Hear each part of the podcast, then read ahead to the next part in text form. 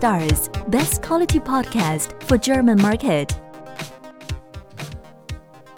Herzlich willkommen zu einer weiteren Solo-Ausgabe. Diesmal habe ich mir das Thema Bewertungen auf Amazon vorgenommen. Und zwar äh, gibt es ja da immer wieder Veränderungen, also ein spannendes Thema. Und äh, ich möchte einfach mal beschreiben, wie man äh, heute nach wie vor Bewertungen auf Amazon für neue Produkte generieren kann.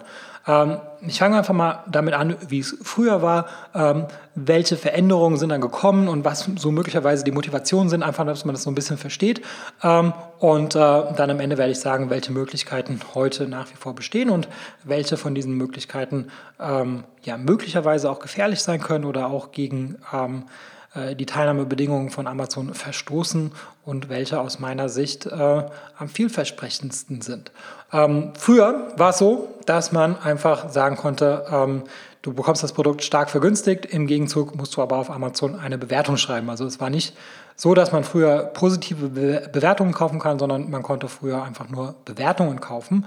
Ähm, und äh, das hatten dann natürlich auch einige Händler äh, exzessiv genutzt. Ja, da war äh, Amtszeit Stars vielleicht auch nicht ganz unschuldig, äh, dass, äh, dass es in Deutschland halt äh, sehr, ähm, ja, sehr, sehr häufig genutzt wurde. Äh, wir hatten auch mal einen Kunden gehabt, der hat gesagt, er will 1000 Rezensionen äh, für ein Produkt haben und das konnten wir schon darstellen. das war möglich. Und ja, irgendwann mal hat dann Amazon gesagt, okay, das ist jetzt alles ein bisschen zu viel des Guten und hatte als erstes ähm, die ähm, verifizierten Rezensionen halt ähm, weggenommen. Also das heißt, diese, diese Gutschein, diese, diese ähm, Rezension hat nicht mehr als verifizierter Kauf gezählt und irgendwann mal ähm, hat Amazon dann auch die Teilnahmebedingungen zunächst mal in den USA und dann auch in Deutschland im November 2016 geändert, sodass halt eben diese Art von ähm, ähm, ähm, Rezensionen halt nicht mehr zulässig waren. Und ähm, ja, dann hat das hat schon mal ganz gut gewirkt. Also es gab danach deutlich weniger äh, Rezensionen, das war alles ein bisschen komplizierter. Und, ähm, aber es gab natürlich Workarounds. Und äh, die Workarounds, die funktionieren teilweise heute auch noch. Und äh, das, wie, das, wie das heute funktioniert, ist, dass man ähm, sagt, dass der Teilnehmer ähm, eine, ähm, ein, eine Rezension schreiben muss, aber die muss man nicht auf Amazon veröffentlichen. Also das heißt, man sagt dem Teilnehmer, ähm, du bekommst das Produkt stark vergünstigt, aber im Gegenzug musst du dem Händler Feedback schreiben. Äh, jetzt gibt es natürlich Leute, die sagen, ja, ähm, man tritt ja dann in Dialog mit dem, mit dem Kunden und das ist nicht zulässig. Ähm, da kann ich sagen, ähm, wenn man sich das, also ich weiß auch, warum die Leute das sagen, äh, das liegt nämlich daran, dass in den Teilnahmebedingungen steht, dass man die Kontaktdaten, die durch die Amazon Marktplätze ähm, bereitgestellt werden, nur dafür nutzen darf, um das Produkt zuzustellen. Es sei denn, und das steht nämlich auch da drin, der Kontakt wurde nicht durch Amazon bereitgestellt. In dem Fall, wenn der Kontakt zum Beispiel über eine Facebook-Gruppe oder über uns zustande gekommen ist, dann wurde der Kontakt eben nicht durch den Amazon-Marktplatz bereitgestellt. Natürlich darf man dann auch mit den Kunden in Dialog treten. Das Ganze hat nichts mit Amazon zu tun, ähm, sondern äh, das Wichtige ist, dass man halt eben das Einverständnis zur Kontaktaufnahme halt hat, äh, was bei uns natürlich der Fall ist. Und ähm, also da hat der Teilnehmer explizit zugestimmt, dass die Kontaktdaten weitergegeben werden. Und dadurch, dass der Teilnehmer schon mal den ersten Schritt gemacht hat, nämlich erstmal ähm, dem Händler etwas geschrieben hatte, ist es natürlich leichter, ähm, das Ganze oder diesen, diesen Dialog halt äh, dann in die Richtung zu lenken, dass möglicherweise dann auch die, ähm, die Rezension auf Amazon veröffentlicht wird. Ähm, die Frage nach der Rezension auf Amazon ist natürlich gestattet. Das ist natürlich nicht erlaubt. Äh, äh, zu incentivieren. Also es wäre jetzt zum Beispiel nicht zulässig zu sagen, ähm, wenn du die Rezension schreibst, dann bekommst du nochmal einen 5-Euro-Gutschein. Das wäre übrigens auch schon vorher nicht erlaubt gewesen. Also man hätte vorher schon nicht sagen können, nachdem eine Rezension geschrieben wird, bekommt man etwas. Das, das war noch nie zulässig, aber das nur nebenbei. Ähm, und äh, der Teilnehmer darf einfach keinen keinen Vorteil haben, wenn eine Rezension auf Amazon veröffentlicht wird. Und der darf auch keinen Nachteil haben, äh, wenn er die Rezension eben nicht auf Amazon schreibt. Ähm, das hat natürlich dazu geführt, dass deutlich weniger Rezensionen geschrieben wurden, aber natürlich immer noch deutlich mehr Rezensionen äh, veröffentlicht wurden als bei ganz normalen Kunden, die eben nicht den ersten Schritt schon mal gemacht haben, etwas geschrieben haben und mit dem man halt eben nicht den, die Möglichkeit hatte, in Dialog zu treten. Ähm, dann hatte Amazon noch gesagt, ähm, man darf nur maximal fünf Rezensionen pro Woche veröffentlichen, die nicht verifiziert sind. Ähm, und äh, wer jetzt denkt, man kann einfach ganz viele ähm, Konten aufmachen, äh, dem Ganzen hat Amazon auch einen Riegel vorgeschoben, indem man gesagt hatte, erst ein ähm, Account, bei dem mindestens 50 Euro oder Dollar, ähm, weiß ich jetzt nicht, gerade ähm, schon, schon bezahlt wurde, also der, der schon ein Produkt im Wert von mindestens 50 Euro gekauft hatte, der ist überhaupt berechtigt dazu, ähm, ähm, Rezensionen zu veröffentlichen. Das heißt, ähm, das Ganze war schon weniger exzessiv, als es vorher war. Aber anscheinend ähm, äh, war es immer noch ein bisschen zu viel ähm, für Amazon.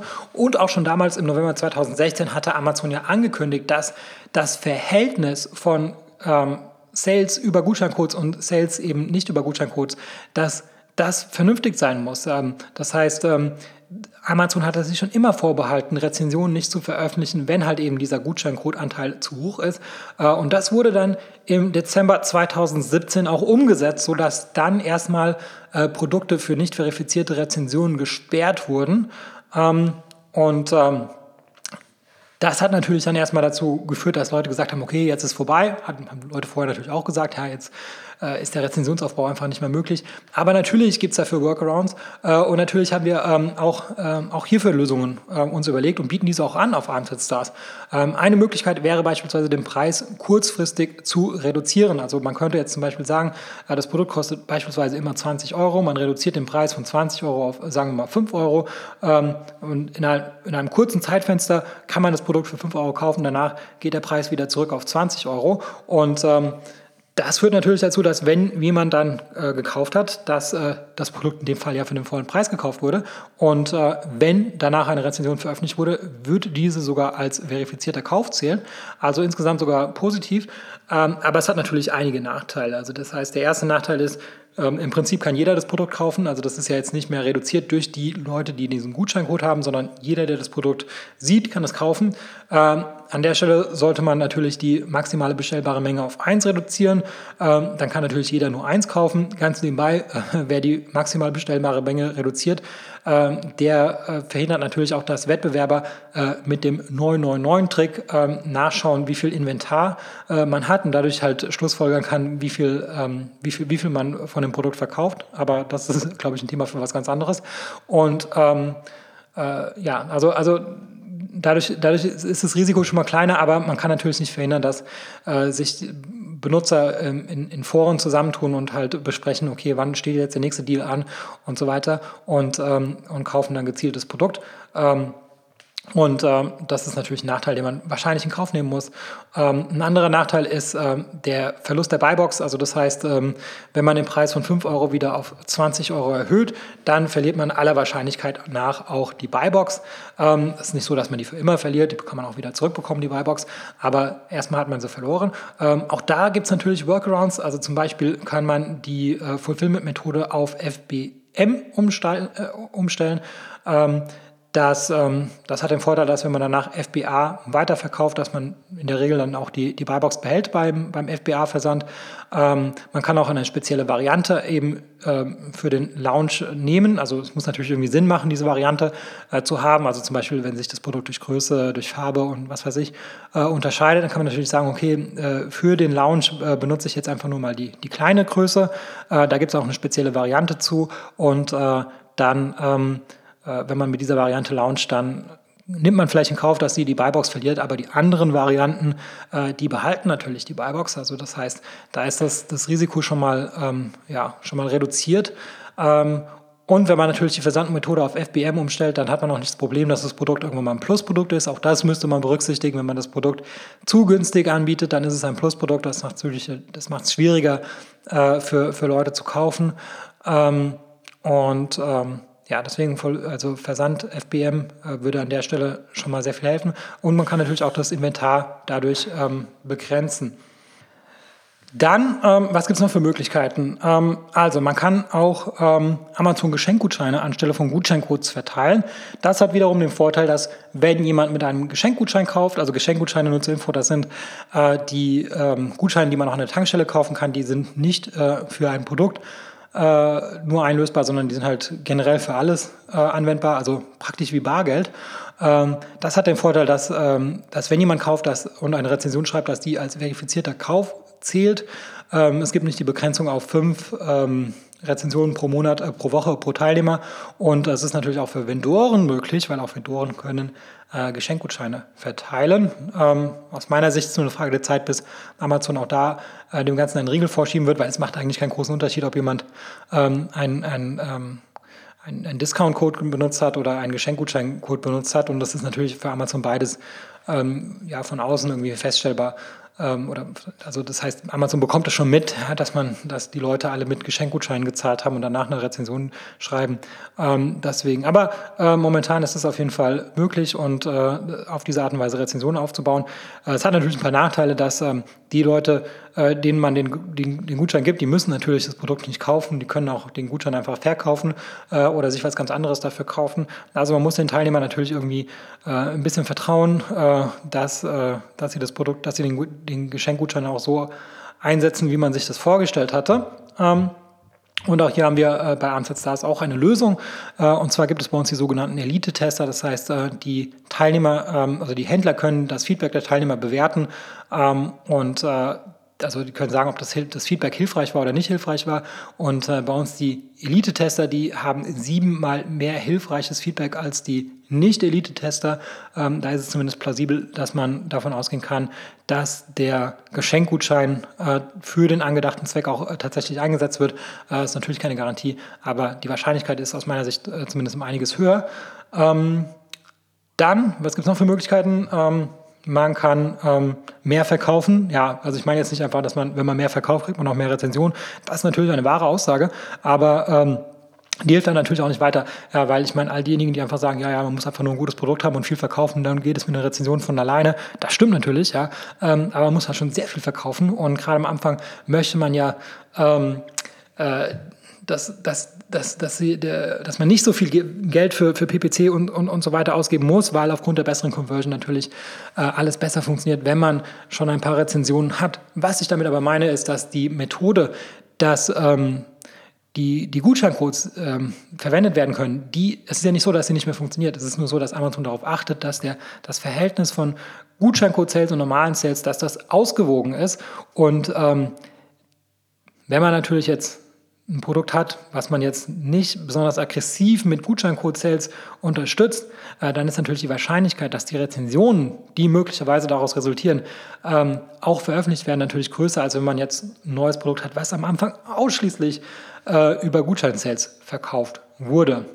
Dann gibt es noch die Möglichkeit, dass man dem Teilnehmer einfach das Geld äh, hinterher zurückerstattet, nachdem eine 5-Sterne-Bewertung geschrieben wurde. Also das heißt, äh, man äh, sagt, kauf das Produkt zum vollen Preis und nachdem du das äh, Produkt gekauft hast ähm, äh, und äh, eine, eine Rezension geschrieben hast, dann schick mir einfach den Link zu der Rezension und ähm, dann äh, erstatte ich dir einfach das Geld zurück. Das heißt, ich überweise es auf dein Konto oder ich zahle dir das Geld einfach per PayPal zurück. Äh, das hat natürlich den Vorteil, dass äh, der Kauf als verifizierter Kauf zählt und dass ähm, äh, der, der Anreiz, eine Rezension zu schreiben, natürlich besonders groß ist, weil der Teilnehmer möchte ja schließlich sein Geld zurückbekommen. Ähm, also es hört sich jetzt nach einer, nach einer vernünftigen äh, Methode an, aber es ist natürlich jedem klar, dass das auf jeden Fall äh, gegen, gegen die Teilnahmebedingungen von Amazon verstößt.